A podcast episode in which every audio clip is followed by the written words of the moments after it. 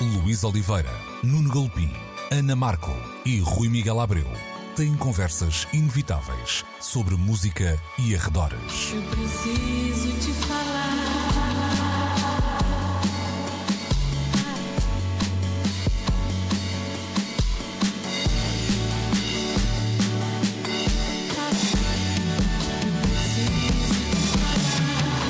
Agora na Antena 3.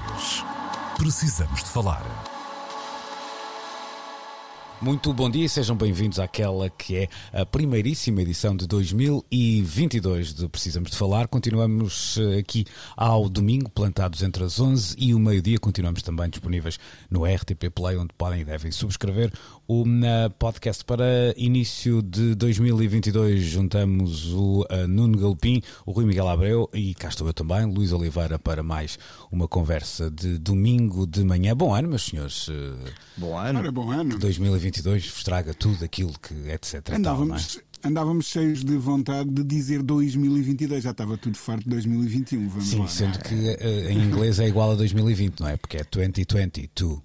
Pois. Exatamente. E olha, que não seja de facto 2023 como terceiro episódio. Pois, esse é um dos assuntos que vamos eh, abordar também nesta edição, mas eu queria eh, trazer assim um live de esperança para início de conversa, olhando para aquilo que eh, 2022 nos pode trazer no que aos discos, filmes, eh, essencialmente diz respeito, poderão também depois, se quiserem juntar mais alguma coisa à conversa, será obviamente bem-vinda. Vamos começar então com alguns dos lançamentos já previstos, aliás, até já com eh, data marcada, eu vou passar as datas porque não é assim o, o mais relevante, mas teremos trabalhos de The Weeknd, Years and Years, uh, Sinead O'Connor, Charlie XCS, uh, MIA, Elvis Costello, Travis Scott, Mitski, Tears for Fears, um, também uh, Jack White, Swedish House Mafia, Liam Gallagher, Wet Leg, Cat Power, Mitski e há também um, outros artistas com discos apontados para 2022, como por exemplo os Cure, Rosalia, Arctic Monkeys e também uh, Kendrick Lamar, embora um, estes trabalhos não tenham para já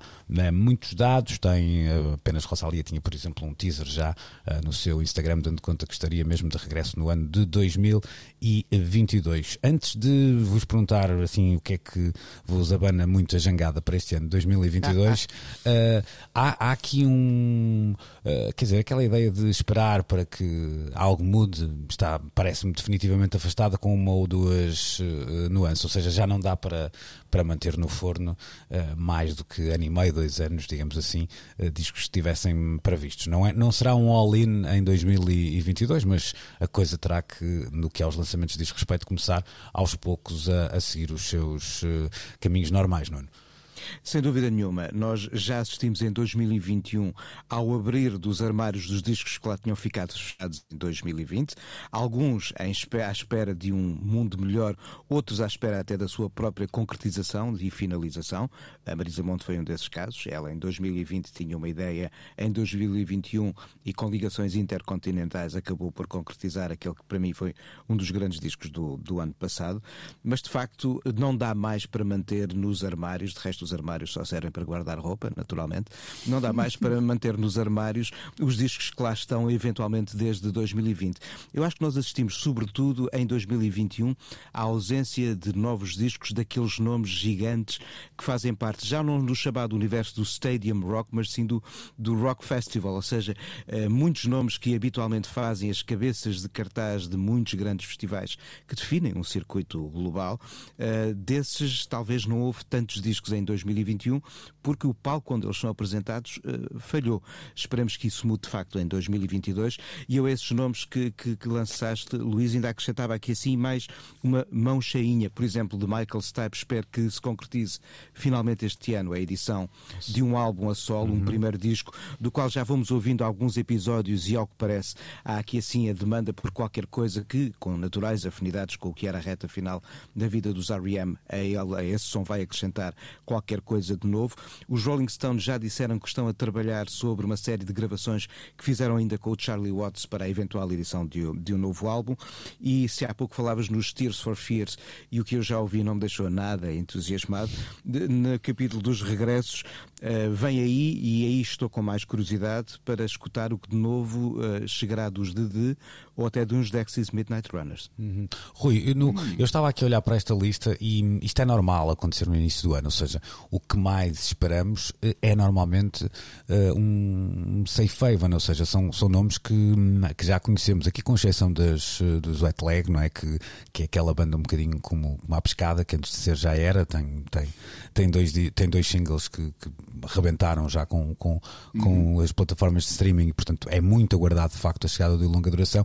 O resto estamos aqui a falar de, um, vá lá, de nomes que ou, ou, ou à primeira uh, à primeira cavadela minhoca, como é o caso da, da Rosalia, não tendo sido na primeira cavadela, mas foi na segunda, uh, e também Mitski de alguma forma, ou então já alguns corredores de, de fundo. É normal também que 2022 nos traga surpresas de nomes que não estão aqui uh, apresentados porque não, ainda não nos foram apresentados de alguma maneira, não é? Sim, e, e, e devo dizer-te que olhando assim para, para a traço, ou, ou, melhor, a uma certa distância, com, com uma certa perspectiva para essa lista que tu começaste por uh, nomear, um, não é assim tão entusiasmante como isso, nesse sentido de. Claro que eu quero ouvir o novo disco da Rosalia, do Kendrick Lamar, etc. Há aí uma série de coisas que tenho a certeza absoluta que até depois hão de contar uh, para, as, para, para as contas de 2022, quando, quando lá chegarmos daqui a 12 meses. Mas não é assim nada que abane o meu mundo no sentido de algo que eu não estava à espera. E eu acho que isso é que é sempre o que é entusiasmante em cada um dos anos, quando nós chegamos ao final e fazemos as contas, são aquelas coisas que nos apanharam na curva e, e das quais uh, não tínhamos ideia que uh, iriam ser lançadas e que depois acabam por nos conquistar. Um, este ano uh, isso aconteceu com, com por exemplo, o, o, o, disco do, do Floating Points com o Pharaoh Sanders não era nada que alguém estivesse à espera e, e, que acaba. Eles fizeram um exercício muito interessante nas redes sociais, que, aliás, a editora deles, a Luaca Bop, um, que foi publicar uma espécie de palmarés, como acontece nos filmes, com os festivais, etc., um, com uh, as posições uh, que o disco logrou alcançar em algumas das mais importantes publicações do mundo. Um, e é de facto impressionante. Uh, a unanimidade de que aquele disco, um, com que aquele disco foi recebido, um, diz-nos qualquer coisa sobre o tipo de ano que acabamos de, de, de viver. Um, e esse, lá está, foi uma das grandes surpresas do ano. Não havia nenhum indicador de que um disco daquela natureza um, fosse aparecer. E, portanto, eu espero que 2022, no mínimo dos mínimos, tenha essa mesma capacidade de surpresa um, que, que, abra. porque há aqui um outro perigo uh, que essa lista revela. Se, se, muitos pesos pesados começam a, a apontar para uh, interromperem os, os, os seus respectivos silêncios pandémicos com, com edições em 2022, isso poderá encurtar o espaço disponível para novas bandas, novos uhum. projetos, uhum. novas ideias, um, e esperemos que isso não suceda e que toda a gente que acho que tem algo de válido a dizer, eh, musicalmente falando, claro, em 2022 o possa fazer. Um, portanto, é um ano que eu espero com muita, muita ansiedade. Hum, Deixa-me deixa acrescentar aqui uma coisa só, que é, é esta agenda editorial, temos ainda uma questão da qual nós já falamos em 2021, que é uh, o, uh, a shortness, ou seja, a falta de matéria-prima para, sobretudo, Exato. fazer prensagens em vinil. E olha um exemplo, a banda sonora do filme West Side Story, a nova uh, versão dirigida pelo Gustavo Dudamel, não sendo um êxito colossal como outros discos desta reta final do ano, a Adele, o Ed Sheeran e outros por aí adiante, a edição física só está agendada para uh, abril, maio, se é que vai de facto depois acontecer. Ou seja, além da agenda editorial, uhum, acho que esta questão das matérias-primas e da rapidez das fábricas trabalharem ou não vai continuar a ditar também algumas das tendências uhum. de, de, dos lançamentos isso, editoriais. E isso afetará sempre mais, até no caso, os, lá está, os artistas com mais anos de atividade, porque são Verdade. menos presentes nas plataformas de streaming, menos presentes no sentido de eles estão presentes, não é isso, mas ah, menos ah, procurados, vai lá, nas plataformas de streaming, quando comparados com, com os novos artistas. O, o Rui falava da, Rosalia do Kendrick Lamar, Nuno, tu tens assim, falaste também aí do, dos eh, Dedê, há algum disco dos que fomos falando aqui que te hum, vá lá que, que guardes com mais expectativa? Olha, eh, tanto Rosalia como Kendrick Lamar estão naturalmente na, na lista da frente das minhas atenções para o ano que vem. O Michael Stipe, pessoal, quero muito saber o que vem aí, mas não escondo que estou particularmente curioso para saber, por exemplo, o que será a próxima edição de arquivo do Prince. Há duas tendências nestas coisas da área dos rumores de que se fala que pode ser algo a ver com a época do Love Sexy, pode ser um mergulho na etapa Diamonds and Pearls, confesso que preferia a primeira à segunda. De Bowie sei que vai haver eh, a criação de edições de- especiais à volta de Hunky Dory e de Ziggy Stardust. Talvez não seja ainda este ano que vamos encontrar a caixa temática para a etapa final da sua carreira, 2001-2016, mas um acordo com a Warner permitirá que as coisas de facto assim aconteçam. Sei também que vai haver uma compilação de remisturas dos Kraftwerk para 2022, mas dos discos novos. Michael Stipe, Dedê, Kendrick Lamar, É, Rosalia. Rosalia. Não me importa que a Roisin Murphy faça um novo disco também. Eu vou juntar aí há, há mais dois nomes, no, no meu caso, o da MIA, porque tenho alguma Ah, curiosidade também, para perceber também. Que disco fa- fará a MIA em 2022, não é? Sobretudo depois da- de- desta sucessão de discos incríveis e diferentes que ela tem feito. Sim, é sempre alguém que vai, de alguma forma, captando o tempo em que os vai eh, gravando.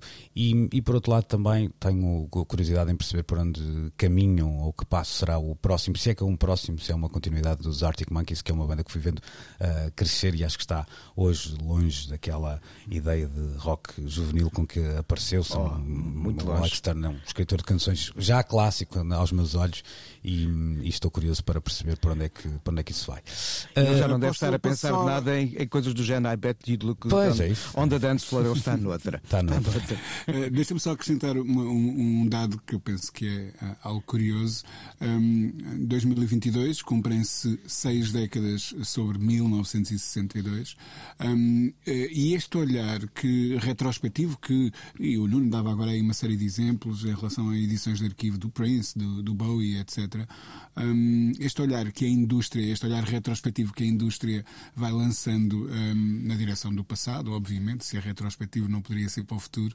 Um, normalmente eh, tem ali na- no, meio século, nos 50 anos, o seu limite. Mas hum, começamos nesta eh, esfera das seis décadas envolvidas a entrar no início dos domínios da, da, da pop, tal pop como, como a hoje conhecemos, claro. eh, eh, conhecemos. Um, e, e- e embora o exemplo que eu quero mencionar um, não seja exatamente dessa esfera, uh, o Money Jungle, um belíssimo disco do período em que o um, Duke Ellington voltou um, a, a- a- ter um novo fulgor na sua carreira depois do Festival de, de- de Newport. Um, ele que tinha sido uma figura importante nos anos 30, anos 40 e que depois teve um segundo um, e, e brilhante folgo de carreira. Ele é esse o ano em que ele, por exemplo, grava com o John Coltrane também, mas o disco só saiu em 63, portanto imagino que haver alguma edição retrospectiva do trabalho que ele fez com o Coltrane estará reservado mais para o final do ano. Um, mas o Money Jungle, que é um dos primeiros discos de jazz porque eu me apaixonei, porque uh, que há uns anos lembro-me um, de, uma, de um programa de reedições uh, sob o cunho de Rudy Van Gelder do catálogo da Blue Note e esse era um dos discos que aparecia nesse conjunto de reedições e foi um dos primeiros uh, que me, que há uns anos, valentes, devo dizer, estava eu no set um, e foi um dos primeiros discos que me atraiu fortemente para dentro desse uh, universo. Comprei 60 anos sobre o lançamento do Money Jungle, portanto eu prevejo que os eh, arquivos se vão escancarar e que talvez eh, daí dúvida. também possam vir boas surpresas. E olha, Rui, eu acredito que não tendo sido aos 50, será agora aos 60, que com esta lógica de lançamentos especiais que ganhou, sobretudo, um grande fogo nos últimos 5, 6, 7 anos, vamos começar a ver edições especiais dos discos que definiram a história da música soul ao longo dos 60, das grandes editoras que então estavam atentas. Sim, sim. Talvez comecem a surgir mais temas inéditos e gravações de sessões, se eventualmente provavelmente não estão perdidas e não descarca a ideia de começarmos a ver novas edições temáticas à, à volta dos discos dos Beatles, porque, na verdade, só se calhar depois do Sgt. Peppers ou até do White Album é que começaram a sair edições de arquivo com um colossal uh, volume de sessões alternativas, de takes uhum. adicionais e por aí adiante. É claro que em 62 surgiu apenas o Love Me Do, 5 de outubro de 62, ou seja, o primeiro álbum, o Please Please Me é 63 e será uma conversa para 2023. Mas aqui há uns tempos houve já uma reedição de material de arquivo dos Beatles, essa altura, apenas em formato digital. E não me admira nada que haja agora uma fixação em novos suportes físicos, CD e vinil, claro está, de, das memórias de arquivo dessa fase dos, dos Beatles. Basta ver como foram as reações a estas últimas edições especiais. Aí há ainda uma espécie de mudança na lei que protegeu a entrada de alguma é, dessa, dessa, dessas coisas público. em domínio público, não é? E eu acho que essa pressão às vezes também faz com que uh, depois a malta tenha que dar ao pedal. Deixem-me passar Olha, para. Simon e Garfunkel é um nome de, de qual provavelmente poderemos ouvir falar muito em breve com edições comemorativa dos 60 aniversários, dos 60 hum. aniversários do, do seu, dos seus álbuns e há ali coisas incríveis. Deixa-me então passar para, para, os, para o lado dos filmes e documentários musicais ainda. Ah, porque, ah, muita coisa. É, vamos ter um biopic do Baz Luhrmann sobre o Elvis Presley. Esse já estou já, com medo e tudo. já tem data. E também os Bee Gees uh, terão o seu próprio uh, filme com direção de Sir Kenneth Branagh. Uh, é verdade. Há ainda, e há mais. Há, há ainda Whitney Houston na, na Forja e para além de um, uma segunda parte de um documentário que nos passou um bocadinho ao lado aqui em, em Portugal e em particular até no nosso programa, porque volta e meia também vamos a estas, a estas coisas. Estou a falar da segunda parte do documentário da Janet Jackson, que nos Estados Unidos teve algum impacto, apesar de não ser tão revelador como foi anunciado, e ele focava-se uh, em particular naquele período que que culmina com o episódio no Super Bowl envolvendo o Justin Timberlake e quando a Janet Jackson ficou, uh, vá lá, com o seu mamilo à mostra perante milhões de pessoas, não há outra As, as pessoas levaram cada peito e não viram, não ligaram exatamente. muito ao, ao, documentário. Este é a Luís. Agora, exatamente, agora há uma, há uma, segunda, uma segunda parte no horizonte que, que no fundo prepara o caminho para uma espécie de, de comeback uh, de um, Janet Jackson. Tens medo do, do documentário de o biopic de Elvis por, por ser o Elvis? Por ser o Baz Luhrmann? por ser o Baz Luhrmann, naturalmente. Okay. Mas, uh, tu não gostas do lado prático dele? Eu, eu, eu, vou à bola. Eu adorei a série que ele fez para o Netflix, que infelizmente foi cancelada. É, pá, eu, pá, eu, eu, gosto daquele sentido de meio operático, meio pá, Broadway. O, Baz Luhrmann para, o Baz Luhrmann para mim é como o Stone Roses. Comecei a gostar muito e depois foi caindo. okay, gostei muito do Strictly Ballroom, que é o primeiro filme dele sobre o universo das danças de salão. Muito ainda gosto bastante do, do. E acho que é o melhor filme dele. Gosto muito ainda do Romeu e Julieta. Começo-me a aborrecer um bocado quando chegamos ao Moulin Rouge e depois mudei de sala. Mas olha, que a estes nomes eu ainda acrescentava outro que provavelmente nos vai cativar as atenções, e é o nosso amigo Pedro Costa também, que é um, um biopic sobre o Jerry Garcia, o universo ah, okay. dos Grateful Dead, pelo uhum. Martin Scorsese. Uhum. Uh, e a coisa aí promete, de facto.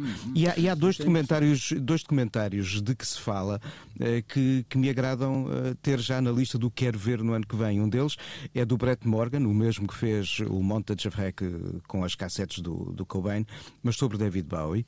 E, claramente, o olhar do Questlove sobre Sly Stone. Hum. O, o, no, caso do, no caso do Scorsese, estamos a falar de alguém que já se assumiu, aliás, a par de Dylan, deve ser o artista que eu ouvi mais vezes referenciado em entrevistas uh, uhum. a Scorsese, é de facto Jerry Garcia, em particular os Grateful Dead, claro, mas a figura de, de Garcia sempre teve uh, ali bem próxima das, das, referências e das afirmações do Scorsese, portanto percebo esse entusiasmo. No caso do Rui, Rui, deixa-me só voltar aqui ao, ao Baz Luhrmann, porque percebendo o que diz o, o, o, Nuno, e é no caso até uma, uma questão de, de, de gosto, mas há aqui um lado de risco, ou seja, ah, um, Elvis, um, um, quer dizer, para começar, estamos a falar de alguém que até, até presença no cinema manteve, é uhum. das histórias mais hum, conhecidas e, e, e, reconhecidas, é uma figura que, hum, que tem até aquele lado, ou seja, há ali um lado na vida real, eu não gosto nada desta expressão, mas pronto, eh, que já tem uma carga dramática muito grande, não é? Aquele Uhum. uh, final sozinho e decadente. Portanto, há aqui um lado de, de E há, aqui, risco. e há aqui uma personagem adicional que, e que ainda por cima vai ser interpretada pelo Tom Hanks, que é o Coronel Tom Claro, Parker. Ou seja, claro. essa relação com o dono de tudo aquilo, não é? E dele próprio, até Exatamente. a certa altura. Uh, Rui, entusiasmado com, com esta ideia e de alguma forma também que, que outros momentos esperas, como, como resumiu Eh, pouco? o, o- Elvis, eh, sem dúvida, aqui há, há uns há uns 5 ou 6 anos, talvez, eh, talvez um bocadinho mais, eh, vi em Londres, na O2 Arena, uma grande exposição eh, sobre ele, eh, de que muito gostei, de, de ver de muito perto todos aqueles objetos que, que eram reais, não eram cópias eh, das roupas, das joias, dos, dos, dos artefactos que eh, vieram diretamente de Graceland para, para essa exposição itinerante que, que correu o mundo. Hum, e, e é uma figura que me fascina, eh, ultra problemática a muitos níveis, mas que ainda recentemente foi alvo de um belíssimo documentário em duas partes, hum, penso que disponível no, no- no Netflix, eh, que procurava ir exatamente ao encontro desse lado mais humano e menos sobre-humano, se quisermos, hum, menos o mito e mais a pessoa por trás do mito. Hum, e, e- e pronto, isso revela a a quantidade de matéria eh, tratável de um ponto de vista artístico que existe naquela biografia, não é? Ah, portanto, muito curioso para saber quem é o autor do argumento, que ângulo é que eh, se vai explorar nessa ah, biopic, que eu espero que não seja. ahm, como o Nuno costuma dizer, uma entrada da Wikipedia hum, e, e- que, e que vá ah, ao encontro dessa tal dimensão mais humana. Porque o- é, é admirável como, como o Elvis, hum, hum, que morreu em 76, se a memória não me falha, hum, continua a ser uma figura de corpo presente É na, na, na, na, na esfera da pop, quer dizer, é- é- ele é uma influência hum, de que as pessoas ah, ou se aproximam ou até renegam, procurando outros caminhos para fugir àquela figura tutelar, mas é, impre- é- é impressionante como ele se vai mantendo na ordem do dia, não é? Oh, oh, Luís, Luís e Rui, não sei se concordam comigo, mas o- Elvis dava uma multidão de filmes. Podíamos Pois, fazer um essa- filme sobre a infância do Elvis, ver como aquele rapazinho de Memphis assimila as culturas locais e as começa a mostrar quando pela primeira vez vai cantar aos estúdios da Sun Records para gravar um disco para a mãe. Eh, a, a relação com o coronel, a relação com o cinema, a relação com a televisão, a relação com a reclusão face Sim, à televisão à sua volta. Com o exército, Quando ele sim, fez sim, a tropa. Com o exército, sim, sim. etc. Até faz a veiana de alguma forma. A depois- fase havaiana, as fases religiosas, ou seja, há, há mundos de Elvis para explorar em cinema. Essa, essa era aí a parte que eu falava do risco e, e que só, só avançando ali um ano na- no óbito do, do senhor foi 77, eh, não, não, não 76, mas estava aqui a fazer eh, contas de cabeça e de facto é, é verdade, são, não, não chego a 45 anos, eh, mas já passaram 45 anos e, e de facto essas histórias podiam ser quase todas partilhadas e todas elas dariam mais do que bom, um bom documentário, dariam bons filmes, porque há, há de facto uma carga eh, dramática e uma riqueza até de, eh, de- da personagem em todas essas fases que, que justificaria, eh, ou melhor, que torna esta ideia de um biopic, se for de facto de fio a pavio, ou seja, aquela coisa clássica e cronológica, então Baz Luhrmann tem um problema entre as mãos e, E- nem, e- e nem as e- 12 horas do Jackson lhe salvaria. E, não é? não-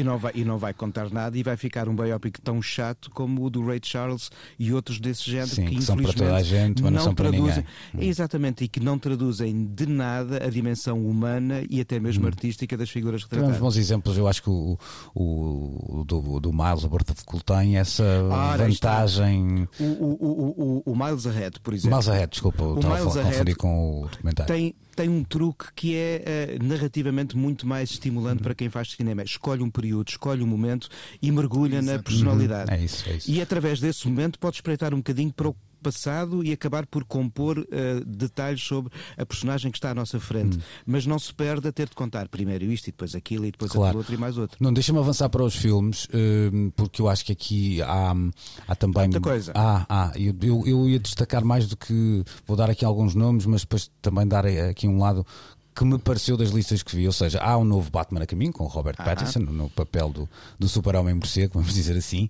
Uh, há uh, também uh, o The Northman, o épico viking, que traz a Bjork 20 anos depois ao, É ao grande ecrã. Ela que dizia que nunca mais ia voltar Exatamente. a fazer cinema, mas ela própria tinha dito que nunca tinha feito cinema e na verdade já tinha feito o Juniper Tree quando era mais miúda, mas pronto. Há também o Babylon do, uh, do Damon Chazelle, que é, vá lá, o mais uh, jovem uh, vencedor do Oscar do melhor uh, realizador de sempre, não é? E alguém cuja carreira tem sido de facto meteórica. Também o Killers of the Flower Moon, que uh, será o novo filme e não documentário. Falávamos há pouco do documentário sobre Jerry Garcia. Aqui será o novo filme de Scorsese, embora isto não haja a certeza absoluta se, se possa estrear em 2022 e volta a trazer ah, atrás duas fulanos que por acaso acho que nunca tinham trabalhado com Scorsese, que é um tal de DiCaprio e um tal de De Niro, não é?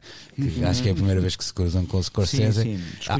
Mi- Miúdos novos, não é? Miúdos novos. Miúdos novos, é. Uh, há também o The Tragedy of Macbeth com o Joel Cohen, uh, ou melhor, do Joel Cohen, uh, que traz o Denzel a Washington. E eu aqui não vou, não sei, não ajuda-me, porque eu tenho ideia. Vou que- acrescentar aqui mais uns títulos. Sim, e há, um, e É. há um dos. Eu tinha aqui outra coisa que. Um, um, filme que eu não sei se já estreou em Portugal, tenho ideia que não, porque está na, sei que está já nas, na casa de apostas dos Oscars, que é o Belfast, portanto, que está já para 2021, 22 em Portugal também, certo? Eu creio que sim, sim, Pois. sim. É. Olha, mas para 2022, para o melhor e para o pior, como se costuma dizer nos casamentos, não é? Moonfall, um novo disaster movie do Roland Emmerich, o criador do Independence Day, mas que também fez coisas boas como o Stargate. Por isso, ah, nada contra, pelo menos, saber o que ele nos vai tentar trazer de novo. Há um regresso ao universo da Agatha Christie através de uma das histórias míticas do Hercule Poirot, com uma morte no Nilo pelo Kenneth Branagh. Estou curioso. Ah, o Buzz Lightyear, ah, ou seja, uma das personagens centrais da Story. saga do Toy Story, vai ter filme próprio pela Pixar. Estou curioso também.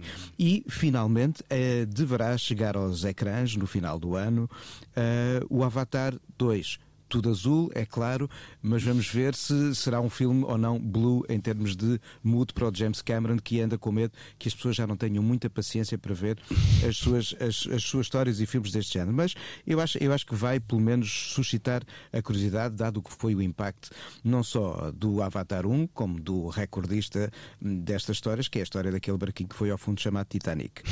Olha, uh, ah, tu tocaste aí no, num filme que é o Buzz Lightyear que me. Estou muito curioso. Sim, mas eu, eu quando via a lista, via o Buzz Lightyear, via o- a Rua Sésamo, vi- Uhum. ou seja, há uma, se calhar, eh, no, no- dos géneros que com mais eh, lançamentos anunciados para 2022, a animação curioso. Uh, a animação está uh, a arrebentar com, com tudo. Isto é também uma tentativa um bocadinho hum, óbvia de tentar chamar várias gerações ao cinema, porque o, Ao cinema e às plataformas de streaming também. Os Hum. sim, públicos são verdade. vastíssimos, eh, os conteúdos existindo são consumidos. É claro que a animação é um espaço em crescente de produção e consumo no E mundo há, atual. e há outro, há outro dado, não esquecer que rodagens de grandes Ora produções eh, bem. durante estes dois anos pandémicos foram muito limitadas e os estúdios naturalmente investiram em produções que não requerem esse proximidade. distanciamento Sim, e a sim, sim. proximidade que, que as, as,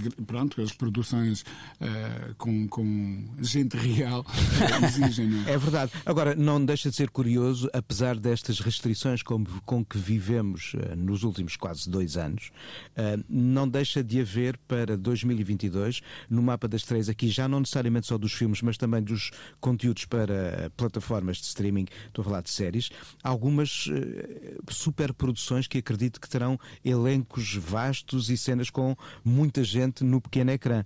Eh, a série eh, baseada no universo do Senhor dos Anéis, que vai estrear em setembro.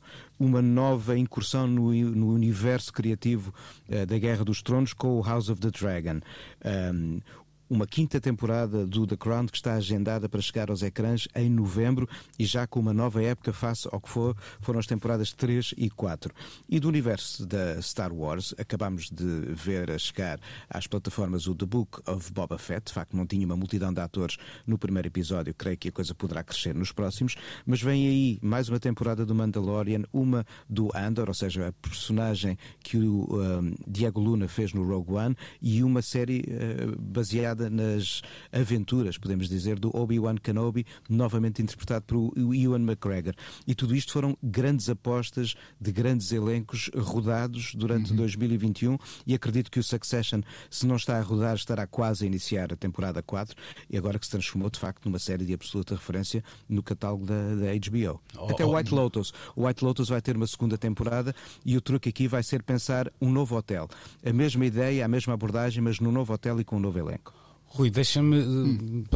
deixa-me dar aqui a, a, minha expectativa para, para todos estes filmes, recai assim em particular eh, sobre o, o filme do, do irmão Cohen uh, chamado Joel. Uh, o Ethan ficou de fora, ou seja, The Tragedy of Macbeth, e por uma razão simples. Já estamos a falar de uma adaptação de uma das obras maiores de, de, Shakespeare, e eu acho que isto pode trazer aquilo, aquele lado retorcido que os Cohen trazem. Aliás, o, hum. o irmão onde estás, por exemplo, já, já tinha, já partia da, da Odisseia de Homero, embora de uma forma muito esteta, vamos dizer assim, mas eu acho que isso pode ser esse lado meio subversivo pode ter piada se for esse o caminho do filme. As primeiras imagens são inacreditáveis. Mas há também o, o Black Panther uh, 2 ah, e há, há, aqui duas questões, uh, Rui, que é ponto um, perceber que momento é este para a estreia de um filme que teve um impacto à data da, da sua estreia na, na, no filme original, vamos dizer assim, eh, enorme. Uh, e depois perceber se, cruzando aqui os dois universos, estamos a falar desde o início do programa, se não chega aqui o novo disco do Kendrick Lamar, não é? Nesta, olha, nesta banda sonora. Olha, não, não seria displicente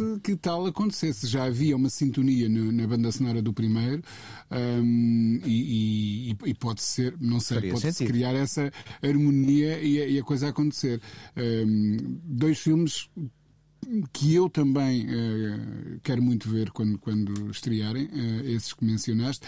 Um, o do Kenneth Branagh, uh, baseado na, na, em mais um dos contos da Agatha Christie, poderá também sair daí algo de interessante. Portanto, vamos manter-nos atentos. Eu queria aproveitar, um, e, e, porque acontecem já nos, nos próximos dois meses, penso eu, um, eu tenho dois livros em pré-compra, um deles já recebi em PDF um, e, e, que vão sair uh, nos. Um penso que no final de janeiro, o outro no final de fevereiro ou início de março um, e que não queria deixar de recomendar. Uh, o primeiro é do Phil Freeman, ele, ele escreve, um, por exemplo, na, na, na Wire, uh, um tipo que uh, tem focado muito a atenção dele no, no, no jazz um, e que escreve talvez aquele que seja o primeiro livro a dar conta desta nova geração um, de jazz. É um livro que ainda por cima adota o formato de um conjunto de perfis uh, sobre gente como a Nubaya Garcia, uh, o Kamasi Washington, um, o Shabaka Hutchings, etc, etc. E, portanto, é a primeira vez que um, esta nova geração é, é, é alvo de um tratamento deste género. E, portanto, estou muito curioso para ter uh, o livro nas mãos. Uh, o, o, primeiro um, embate, digamos assim, com o livro através do meu iPad um, já foi muito bom e há ali muito que ler uh, e, e, muito que pensar sobre esta sobre o que esta nova geração está a trazer ao jazz. O outro livro que eu estou mega entusiasmado para poder comprar já está na minha uh, lista de compras uh, no, nos carrinhos dos, dos sites que vendem estas coisas um, é parte de uma série muito interessante chamada Oxford Keynotes, uh, que tem, por exemplo, um, livros dedicados a, a, ao Brian Eno, e é sobre o o Big Science da, da, da, Laurie Anderson sai, como eu dizia, no final de fevereiro ou início de março um, e foca o olhar nesse importantíssimo disco, que aliás foi reeditado uh, em 2021 ou 2020, penso que foi 2021. 21, 21 com um, vinil vermelho, ou seja, exatamente, passei. exatamente, exatamente. Um, então foi mesmo em 2021. E portanto são dois livros que, que o futuro muito próximo nos vai colocar uh, aí nos escaparates e para os quais eu queria chamar chamar a atenção. Ok. Olha, já, já, que falamos de livros, eu tenho um uh, também já nessa situação que é um, um, uma biografia do Mark Hollis uh, uma das figuras que eu admiro mais da pop do, do, nosso tempo e era um homem avesso a dar entrevistas, a estar exposto e daí a rota de progressivo afastamento e silêncio sobre ele próprio que ele foi fazendo ao longo dos Talk Talk e depois quando desapareceram os Talk Talk e ele só editou um disco a sol. Mas olha aqui um, um, um livro que eu comprei há pouco tempo e quero lê-lo, mas quando ele me chegou a casa e viu o tamanho, fiquei a pensar, eu preciso de umas férias para poder ler isto, mas pode ser interessante, que é uma grande reflexão sobre um, eu cito o título em inglês, The Lucrative Afterlife of Music Estates, ou seja, hum. como estão a ser geridos os patrimónios musicais uh, de artistas que nos deixaram. É assunto para é um, falarmos aqui um é dia. É um assunto que tem marcado estes últimos. Sem dúvida uh, nenhuma. Tempos, Luís, mas aquilo, aquilo, parece aquelas enciclopédias em 40 volumes, mas num só. Então fazemos assim: tu lês e depois fazes aqui uma massa classe para resumir. o resumo na Europa América. Mas Bom, é interessante, de certeza, o tema. Vamos. Galopins Digest. Exatamente, Galopins Digest. Tal é qual. Vamos uh, mudar de assunto e falar de CDs, já a seguir nesta edição. Precisamos de falar com Luís Oliveira, Nuno Galpim, Ana Marco e Rui Miguel Abreu.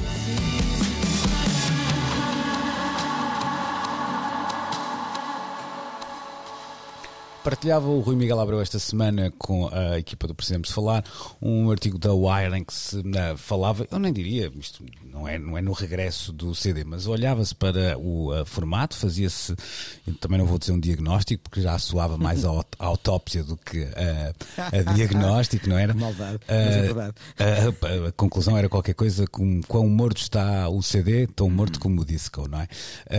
e, e era. E, tinha e começa logo ali, o disco nunca Nunca nunca morreu, não é? Mas é com aquela ideia de só, só cheira de forma esquisita, não morreu. Uh, depois olhava-se para uma ideia do que teria sido então a causa desta, desta morte, e é claro que aparecem à cabeça os, as plataformas de streaming, e há aqui um twist, e o artigo partia de, um, de uma ideia de que deveríamos voltar a ouvir CDs. Isto era uma conversa, uh, vale a verdade, feita para fãs de música, esse era o ponto de partida do, uh, do texto. Uh, e eu distinguiria aqui duas, duas coisas. Uma delas é uma espécie de hum, impreparação das plataformas de streaming para. Uh, para lidarem com fãs de música, ou pelo menos ainda não chegaram a esse caminho totalmente, uh, e, e, depois, se calhar, também até um, por incrível que isto possa parecer, talvez para quem uh, profassa da procura de música e até de nova música, uh, um, uma coisa tão natural como respirar, uh, às vezes o excesso de oferta é hum, também tem uma cria uma reação negativa porque há, há, há de facto um muita coisa que não interessa e parece que de vez em quando estamos, não é só a encontrar a agulha no palheiro, mas estamos num sítio que não é assim, não me parece assim tão bem frequentado. Isto é uma, uma visão que eu tenho uh, já há algum tempo até de, e não vale só para as plataformas de, de streaming de áudio, também já vale para mim, uh, para algumas coisas que, que aparecem uh, lá nos Netflix da vida e aliás acho que todos nós temos tido essa essa hum, sensação ou experiência nos últimos tempos. Hum, tem aqui uma coisa nova sobre o, sei lá, o David Bowie no Netflix, deixa-me lá carregar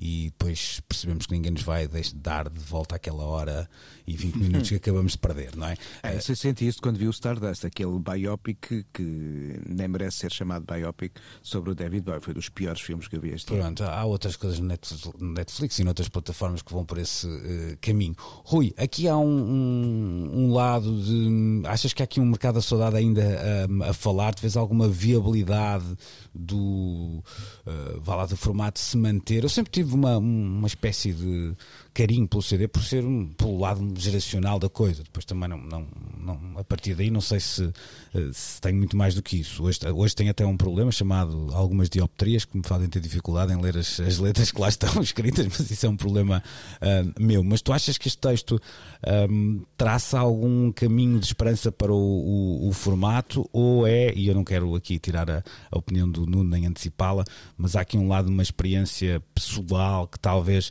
uh, esteja um, sobrepor um diagnóstico? Olha, hum, eu acho há várias coisas. Esta questão do CD é interessante porque aparece aqui no meio, por um lado, é, é, de certa forma um, um, um, formato que está a meio caminho entre o streaming e o, e o vinil. Não é? é um objeto físico e, portanto, mais próximo um, do, do, do, vinil nesse sentido, mas ao mesmo tempo uh, é um suporte digital e, portanto, mais próximo do, do, do tipo de. Da, da, forma como ouvimos música online.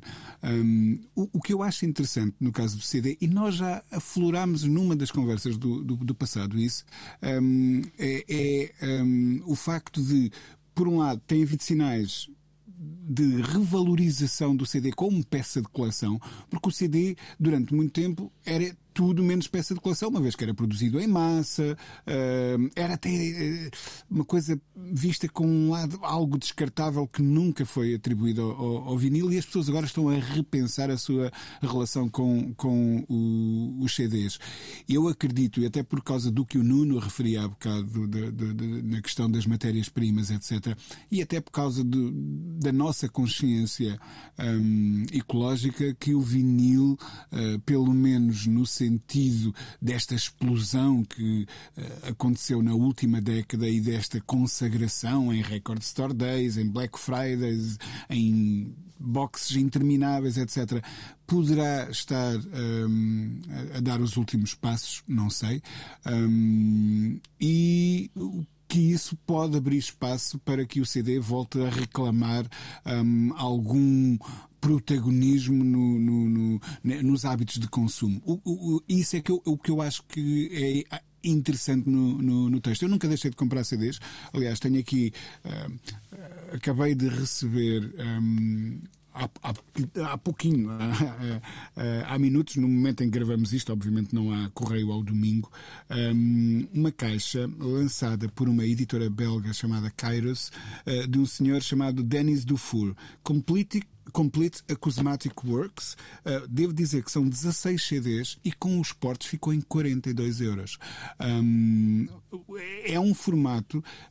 Eu recentemente, em conversa com uma banda uh, que lançou um trabalho em formato digital nas plataformas de streaming, eu perguntava, mas porquê que não dão, isto está muito bom, merecia uma edição física? Eh, eles, sim, estamos a ponderar o vinil, mas isto agora está tão mal para fabricar vinil. E eu perguntava, mas porquê que vocês querem meter em vinil música que produziram digitalmente, em computadores, eh, misturaram-na digitalmente, distribuíram-na digitalmente, porque não em CD? Porque é que as pessoas descartam o CD como um formato válido para arquivar música para o futuro? eu acho que é isso que está a começar a ser repensado outra vez e, a meu ver, em boa hora. Eu concordo, mas que num, num jeito de reflexão há um lado de uma certa sexiness do, do, do produto que foi de facto um, perdendo e que não será fácil de, de, recuperar. E ele começa precisamente aí, começa precisamente por não ter sido nunca uh, visto até pelos um, artistas com esse lado de. Um, não sei, de fofura como, como se olha para outras coisas. Não tem a modernidade do streaming, não tem o lado da patina do, do vinil, mas isso será uma conversa até um bocadinho mais uh, lá, simbólica. Uh, Nuno, tu sentias que o artigo tinha um, um lado de vá lá, experiência pessoal. Sim, exatamente. Claramente, hum. claramente, porque quem explicava que voltou a consumir CDs e acho que nenhum de nós deixou de o fazer, eu de resto acho que quem cantou a morte do CD uh, eh, exagerou a notícia que estava a cantar, apesar de um decréscimo da produção e consumo, ele não desapareceu e isto segue muito na linha do que o Rui estava a dizer. Há uma valorização do CD de outra forma para fixar, sobretudo, uh, integrais, uh, edições uhum. especiais, valorizadas com booklets e com elementos adicionais. Isto tudo em AIS uh, faz sentir-me vagas dores que vive este mercado nos últimos tempos, eh, mas o, o, artigo tinha muito a ver com a história de alguém que gosta muito de consumir música por streaming, nada contra, é, uma, é um veículo fundamental para o consumo de música hoje em dia, eh, se bem que para alguns de nós, se calhar para nós três, é sobretudo o espaço para primeiro contacto e quando gostamos queremos depois ter o físico fixado e guardado em casa, o que não acontece com toda a gente, é verdade, mas este senhor quis experimentar a sensação física. Começou por comprar um giradiscos e depois achou que era uma chatice, sobretudo quando mudava de casa, ter de andar com os giradiscos e com os discos atrás e que os discos até eram uma chatice também porque nem sempre a reprodução era boa. Há a batata frita, há os risquinhos e por aí adiante. E ele então descobriu o CD mas descobriu o CD porque comprou uma CD boombox e a menos que ele tivesse um daqueles de giradiscos portáteis, PXBack, o CD Boombox é um bocadinho melhor, mas não se compara a uma alta fidelidade que reproduz a vinil. E ele diz que o consumo de CDs para ele passou a ser algo muito prático, que passou a ouvir as faixas de fio a pavio. Uh, provavelmente a Adele terá ficado muito feliz com esta revelação. uh, mas pronto, percebemos que aquilo era claramente um um discorrer de, de, de, sensações de uma experiência pessoal e não uma análise concreta, vivencial e de mercado sobre o estado atual do CD. O CD, de facto, não desapareceu. Acho que quem pensou o formato podia, sobretudo, dedicar algum tempo a repensar a Jewel Box, porque quando cai ao chão, parte-se, se não a Jewel Box, pelo menos os dentinhos que lá dentro guardam o CD. e quantos de nós não têm Jewel Box já sem os dentinhos, ou seja, desdentadas? Ou seja, uh, pronto, é algo uh, semelhante à experiência da espécie humana com o avançar do tempo. Mas um, podíamos repensar um bocadinho essa, essa questão do armazenamento e da qualidade das caixas, mas nos últimos tempos uh, o surgimento de outras possibilidades, como uh, aquelas slipcases e edições uhum. mais elaboradas na forma de pensar como guardar a rodelinha do CD num packaging mais interessante, uh, são de facto alternativas e hoje em dia há edições não só bonitas como úteis e, como o Rui dizia há pouco, mais económicas. Eu, nos últimos anos, comprei integrais das obras ou de um Messiaen ou de um Hanze, ou de um Liszt e outros grandes compositores, que são aquelas caixas de 80, 90 CDs, a preços que ficam muito distantes do que seria Sim, a soma individual de cada um dos trilhos. É, é baratíssima quando exatamente, com, com exatamente. Muito e, barato, muito barato. E a reprodução, é claro que há diferenças entre a audição do CD e do vinil. O, o som do vinil é muito mais rico, muito mais completo do que uh, a segmentação de algumas faixas uh, do espectro que ficam de fora quando se faz uma transição para o CD, mas a qualidade da audição não é má de todo e é um formato que, longe de ser aquele que eu prefiro, de longe é um formato que eu tenha posto de parte e de resto não deixei de comprar CDs em 2021. Olha, já, já vamos fechar aqui esta nossa conversa, mas eu uh, antes disso não resisto a dar uma sugestão que se não esqueço-me disto, passem pelo. Eu creio que isto só está no site de, dele, mas pode estar nas redes também, para, para verem a lista de coisas menos favoritas, vamos dizer assim, do, do Sufjan Stevens. Stevens. Ah, adorei, lindo, adorei, adorei. Pensaste nisso por causa da Adele, foi? Foi, foi. Falaste aí na Adele e eu lembrei-me, vão da Adele ao regresso de Sexy e Cidade, passando pelo revival dos anos 90. Eu não tenho agora nada de cabeça, nem, nem vale a pena seria. Opa, mas tem, tens música tibetana entre o top 10 dos melhores discos Sim, sempre. mas vale a pena passar por lá, vão-se rir uh, muito. E nós já regressamos, não para nos rirmos tanto assim, uh, do cenário que temos pela frente para este arranque de 2022. Precisamos de falar. Última parte do Precisamos de Falar, o primeiro do ano novo, 2022 está aí, mas com um, dramas que já conhecíamos de 2020 e de 2021.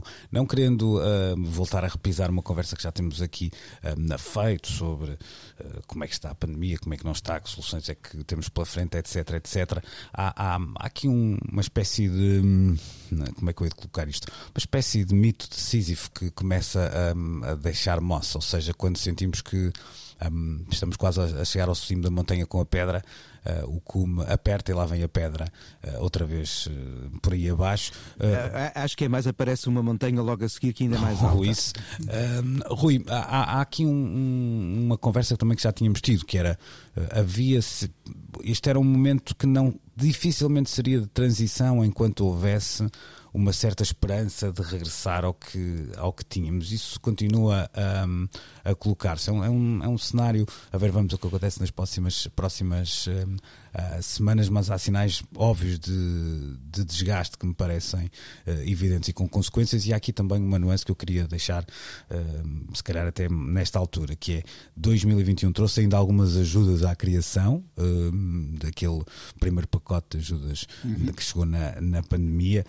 Algumas delas só até as vamos ver ou ouvir em 2022, isso é lógico, mas talvez seja necessário já pensar em algo para 2022, até porque há aqui um ciclo político que se vai uh, alterar e que faz com que estas coisas muitas vezes sejam ajustadas mais para uh, a frente. Era urgente uh, todos aqueles que se propõem a liderar o nosso país colocarem esta questão e a cultura no centro da sua uh, Claro agenda, sim, claro mas não me parece que seja essa a vontade de ninguém nesta altura. Nós estamos num momento político muito particular, porque temos eleições eh, dentro de um mês eh, e, portanto, hum, ninguém se quer comprometer, nem há coisas concretas que possam estar a ser decididas neste momento.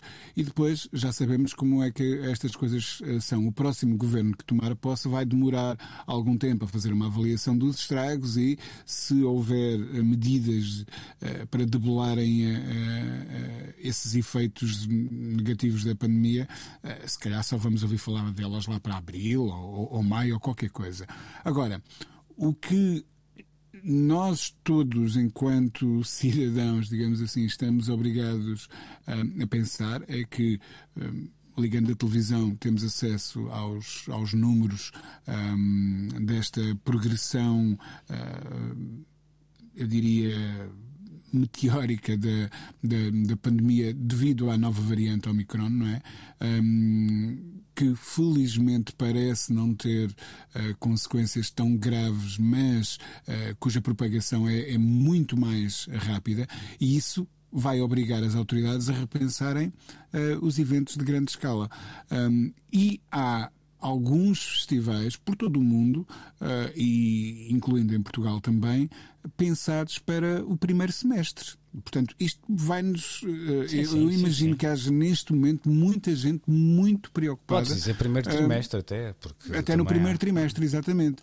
Hum, muita gente muito preocupada, eh, sem saber o que é que vai poder ou não acontecer no- nos próximos meses.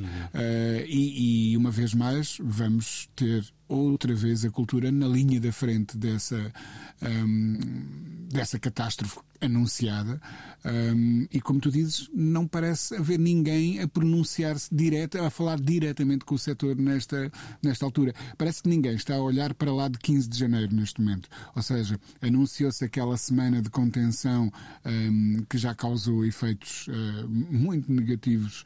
Hum, eu já, já soube de vários eh, concertos, eh, vários espetáculos adiados, eh, cancelados até. Hum, e, e- e- agora ninguém sabe com o que é que vai poder contar eh, em fevereiro, em março, em abril e por aí adiante. Eh, e isso é muito preocupante para este setor, muito preocupante. E, sinceramente, acho que já estou, todos estávamos a pensar que em 2022 iríamos ter isto atrás das costas e ainda não temos.